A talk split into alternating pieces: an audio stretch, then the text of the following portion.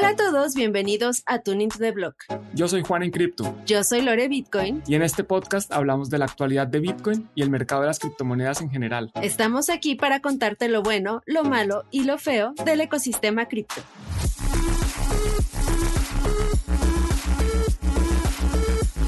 Hola a todos, una vez más, bienvenidos a Tuning to the Block. Aquí estoy al lado con Lore Bitcoin. ¿Cómo estás, Lore? Muy bien, Juan. De nuevo grabando otro episodio más del podcast solo audio. Y en esta ocasión tenemos un episodio que probablemente van a aprovechar muchísimo más las personas que acaban de entrar en Bitcoin, toda la generación 2020, 2019 tal vez, 2021, eh, porque estas personas son las que se están enfrentando por primera vez en su vida a lo que es un bear market. De acuerdo, Lore. No sabemos cuánto dure este bear market. Lo que sabemos es que este momento estamos eh, por ahí. Y el podcast de hoy se trata de, bueno, oigan, ¿qué se puede hacer en este bear market? ¿No? Algunas recomendaciones de qué podemos hacer, eh, otros, otro tipo de cosas que, que estamos viendo. Lore, ¿qué es lo primero que, tú sientes, que te viene a la cabeza cuando hablamos de bear market y de este mercado bajista que estamos teniendo? Bueno, la primera reacción, yo creo de todos, y corrígeme si me equivoco, Juan, pero seguramente a ti te pasó lo mismo, es el pánico. Todo mundo está corriendo desfavorido por todos lados, intentando pensar qué va a suceder con este incendio con el que se acaban de topar, eh, pensando, tomé las decisiones correctas, hice algo mal, eh, qué está pasando, qué va a pasar, estoy perdiendo dinero, no lo estoy perdiendo, todo es tan confuso que nadie sabe qué hacer. ¿Qué te pasa a ti en tu primer bear market? Sí, yo afortunadamente vengo del mercado financiero, o afortunadamente digo para mí, entonces yo prácticamente tuve un primer bear market desde el principio de mi carrera. Yo empiezo mi carrera en 2008 con la caída fuerte de, Lehman Brothers y eso fue mi primera experiencia, digámoslo así, en el mercado de valores tradicional, en el mercado de capitales. Entonces yo estoy de cierta forma acostumbrado a los bear markets. También una de mis primeras pérdidas grandes fue en un bear market del petróleo. Eh, yo invertí en compañías petroleras cuando el petróleo estaba casi que en 140 prácticamente hace 10 años eh, y, hasta este momento está volviendo a sus niveles. Entonces ahí también tuve una pérdida y, ya soy como un veterano de los bear markets, no solo de Bitcoin, sino de las acciones, de los commodities, de, de todo. Entonces, a mí personalmente, eh, lo, que me, lo que yo pienso, lo que yo siento es como oportunidad. Se abre una ventana de oportunidad, aquí van a salir muchas personas, va, va a haber personas que pierden dinero pero los que nos mantengamos acá y estemos para el largo plazo, yo creo que vamos a salir beneficiados eh, y, va a haber oportunidades. Y eso es lo que yo veo en un bear market, que es un poco distinto, supongo que de lo que la mayoría de la gente ve. Entonces tú ya venías calado, ya venías con experiencia, afortunado, tú, pero la mayoría de los que estuvimos por primera vez en un bear market que no teníamos ninguna experiencia en inversiones del tipo de que mencionas ni nada por el estilo, pues sí es, es un momento pues mm, de miedo, de pánico, sobre todo porque siendo seres humanos nos jala un poco el sentimiento general de los demás y cuando la mayoría o muchas de las personas que conoces no están con esta experiencia como la que mencionas, Juan, pues sí es, es común ver este tipo de reacciones. Yo nunca había experimentado en bear market eh, hasta que estuve en Bitcoin por ahí de de principios de 2018, cuando empezó a bajar el precio. Y afortunadamente yo tenía la experiencia de, David, que es mi socio en Bitcoin en Basibar, porque él me dijo, ah, no pasa nada, yo lo veía tan tranquilo, yo dije, bueno, ¿por qué? ¿Cómo es que este hombre está tan tranquilo después de haber experimentado una caída desde los 20 mil hasta los 3 mil dólares? Y entonces, en ese momento, Juan, yo dije, bueno, ¿Por qué? ¿Por qué está tranquilo? ¿Qué, qué sabe él que no sé yo? Y acá tenemos también una, una cuestión, Juan, y es que como seres humanos, cuando nos, nos enfrentamos a algo que nos da miedo, tenemos dos opciones. O lo encaramos, aprendemos y entendemos qué está sucediendo, o nos echamos a correr. La segunda opción, el huir, es generalmente la opción que toma la mayoría, desafortunadamente. eh, cuando se enfrentan a este momento crítico, agarran sus cosas, empacan y se van. Y digo desafortunadamente porque eso significaría que cuando yo compré, compré en un precio más alto y cuando yo me estoy yendo, cuando estoy vendiendo, es que está en un precio bajo. Es decir, el clásico comprar caro, vender caro. Digo, comprar caro, vender barato. Entonces, este tipo de reacciones hay que tener mucho cuidado cuando se toman decisiones, sobre todo en, cuestión de inversiones. Tú, Juan, ¿qué, ¿qué nos recomiendas? Tú que ya tienes vasta experiencia, que ya sabes bien cómo reaccionar, eh, tú que ya tienes este, este, tipo de conocimientos, ¿qué dirías que es la mejor opción ante Yo creo que lo que tú dices es importante, es aprender no solo de la experiencia propia, sino la experiencia de terceros. Yo he visto que hay varias personas eh, que han sufrido o que han más bien tenido la oportunidad de vivir distintos bear markets y todas estas personas pues hemos hablado de nuestra experiencia, hemos contado eh, qué pasa. Entonces primero es eso, es aprovecharlo para para aprender qué, qué pasó, cómo me pude haber yo preparado para eso que pasó y cómo otras personas se han preparado y me han contado que se han preparado para eso que pasó.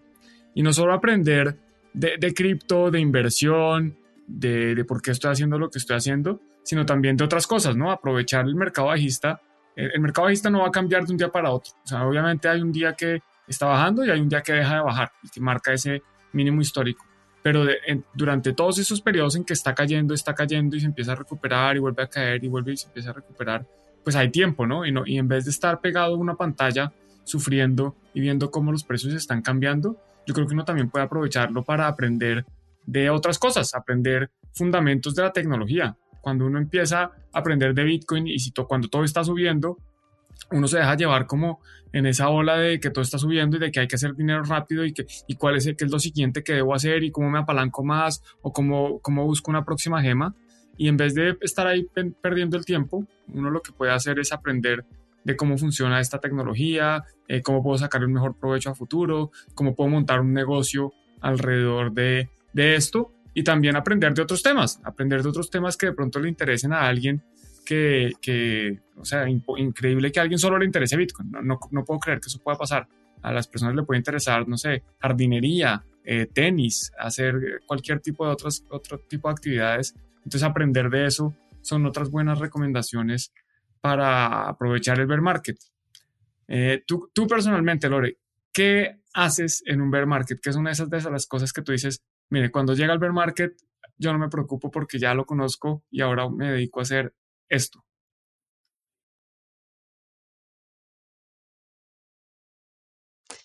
Bueno, la, la, primera reacción que tuve, como dije, fue pánico. Eh, la segunda fue el aprender, el entender lo que estaba sucediendo, como dices, a través del estudio. Y es que Bitcoin no solamente toca una cuestión financiera, económica en el mundo, sino que engloba muchísimas cosas más. Si tú quieres entender lo que es Bitcoin, no solamente vas a estudiar lo que son los mercados financieros, no solamente vas a estudiar lo que es hacer trading, por ejemplo, que de hecho yo hasta la fecha lo que sé es muy básico, sino que también es importante el aprender sobre la historia del mundo, el aprender sobre cómo se manejan los sentimientos, cuestiones psicológicas de las masas, el aprender eh, qué otras cosas y qué otros desarrollos tecnológicos existen. Entonces, cuando tú entiendes Bitcoin es porque ya has aprendido y has estudiado muchas otras ramas del, de la, sí, del estudio humano, de, de las materias que, que, ha desarrollado el ser humano a través del tiempo. Entonces, lo que dices es muy cierto, Juan. Eh, hay, que, abrir nuestra mente a nuevos aprendizajes e incluso aprender cosas que no están ni lo más mínimamente relacionadas con Bitcoin, como mencionas. En, un bear market es importante aprender nuevas herramientas, hasta cuestiones, por ejemplo, no sé, de edición, de, de diseño, eh, cualquier otra cosa que te ayude a construir algo nuevo para el siguiente ciclo. En el caso, por ejemplo, de, un bull market como el que se vivió en plena pandemia, donde, bueno, sí, eh, estábamos en, eufóricos por la subida del precio de Bitcoin, pero estábamos parados en nuestra casa estábamos encerrados en nuestro domicilio y entonces ahí muchas personas empezamos a construir otras cosas que, que no, no, no nos imaginábamos como el caso, por ejemplo, de, de Tuning to the Block, fue cuando yo me uní a ustedes al equipo, cuando todavía estaba Álvaro, eh, que fue un, un, pequeño proyecto que empezaron ustedes y conforme nos fuimos desarrollando, pues fue creciendo más y más. Entonces ahí fue cuando yo aprendí un poco más sobre la, qué era la locución, sobre cómo hablar, sobre cómo preparar un guion para un podcast, por ejemplo, sobre algunas cuestiones de edición, y, de manejo de medios y otras cosas. Entonces, bueno, eh, estas, todas estas herramientas te pueden ayudar a construir cosas nuevas para la siguiente oportunidad que se viene cuando viene. 100% Lore, yo creo que, digamos, en esa línea de eh, construir eh, la carrera, eh, digamos que construir más que simplemente un portafolio es tener unas habilidades que después me permitan eh, desempeñarme mejor en, mis cosas, en mis trabajos, en mis actividades y, poder hacer otras que no podía hacer antes. También un tema que yo considero bastante importante es fortalecer relaciones y crear también esas nuevas relaciones. Eh, y, lo hago, digo que están relacionadas porque en ambas al final me van a ayudar a crecer como profesional. Eh, yo, soy muy fan de, de, los meetups, de los eventos en persona, de las relaciones personales. Creo que esto es algo bastante importante. El ser humano es un animal social. Y creo que esto es una forma en que también uno va a crecer y no solo a, desarrollar, digamos, habilidades más técnicas o, fuertes, eh, sino también habilidades blandas. Y va a conocer personas que están interesadas en, la industria o que tienen intereses compartidos y que pueden llevar a descubrir oportunidades o desarrollar oportunidades. Uno puede en uno de estos eventos relacionarse con personas que estén interesadas en Bitcoin, encontrar su próximo socio o de pronto un cliente, o de pronto un proveedor, o de pronto un amigo, o de pronto cualquier cosa, pero yo creo que es, es un buen momento para hacerlo porque hay tiempo de conversar.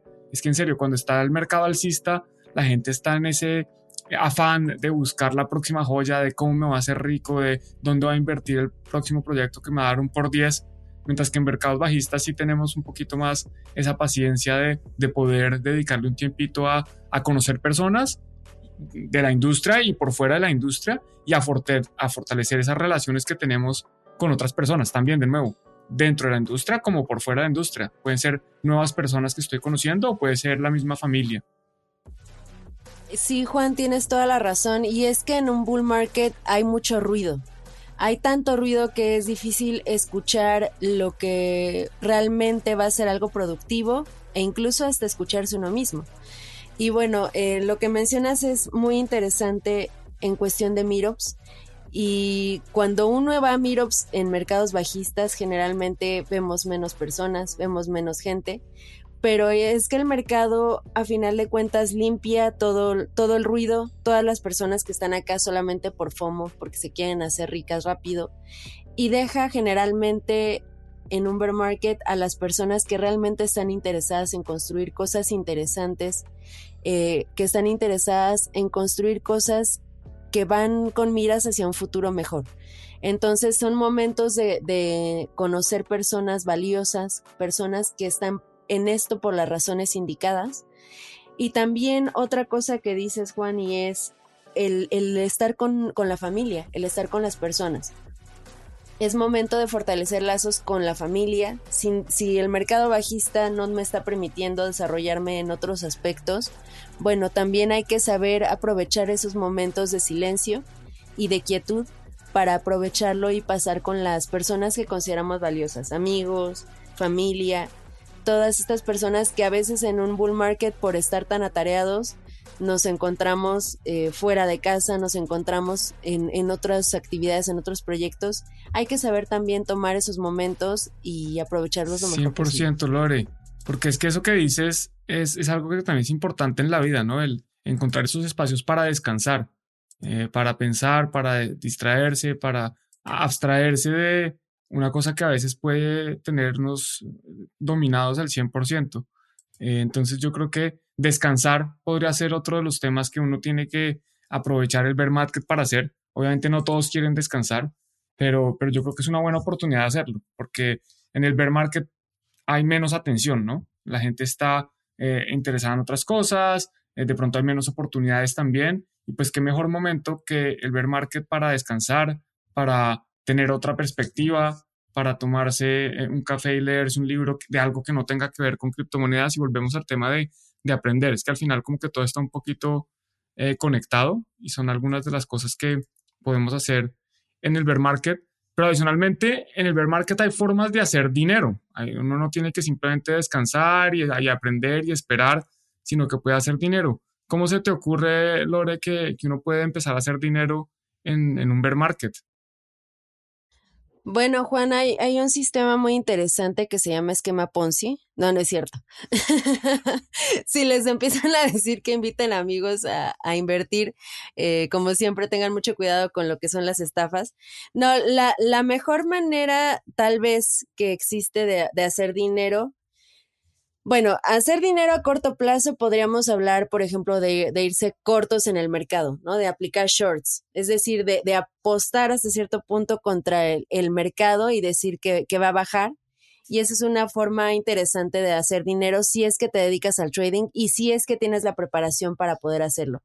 Yo en lo personal nunca lo he aplicado porque yo no soy trader y me da mucho miedo hacer este tipo de movimientos, pero Tú, Juan, que tienes más experiencia en lo que son los mercados, seguramente podrás explicarnos un poco más qué es esto de irse short. Claro que sí, irse Corto. Pues mira, irse corto es todo lo contrario de comprar eh, Bitcoin. Cuando uno se va corto, uno lo que está apostando es a que el precio va a caer. Entonces, en realidad lo que debe pasar, a pesar de que ya hay productos derivados que permiten tomar esta posición mucho más fácil, es que uno pide Bitcoin prestado, vende ese Bitcoin queda, queda debiendo unos Bitcoin. Si Bitcoin baja de precio, lo que puede hacer es recomprar los más baratos y de esa forma pues se hace un dinero. Entonces al uno pedir prestado Bitcoin, lo que está haciendo es, eh, está despidiendo, básicamente yéndose en corto, está vendiendo Bitcoin sin tenerlo y pues eso es apostar a que el precio eh, va a bajar. Entonces eso es más o menos irse en corto eh, y yo creo que hay personas que así como no saben qué es irse en corto, pues siempre hay una primera vez para, para todo, siempre hay una primera vez para eh, tratar cosas nuevas y, creo que algo de eso nos puedes decir también de los bear markets, cómo pueden ser buenos para intentar cosas distintas, ¿no? Para salirnos de ese marco mental en el que a veces estamos como encerrados. Sí, Juan, en, en, el momento en el que uno está en una zona de confort, en la que hay euforia, en la que se está ganando dinero nada más porque sí, nada más por estar presente y levantar la mano, eh, muchas veces es difícil el experimentar con las cosas. Y entonces también ese momento del bear market, ese momento donde incluso las criptomonedas bajan de precio y es hasta cierto punto sencillo comprar una criptomoneda tal vez a la que le traías ganas, que te llamaba la atención, pero que ahora tiene un precio mucho más bajo, es un buen momento para experimentar, también incluso con diferentes protocolos, con algunos protocolos que decías, no, está muy caro para poder yo entrar y, experimentar a gusto.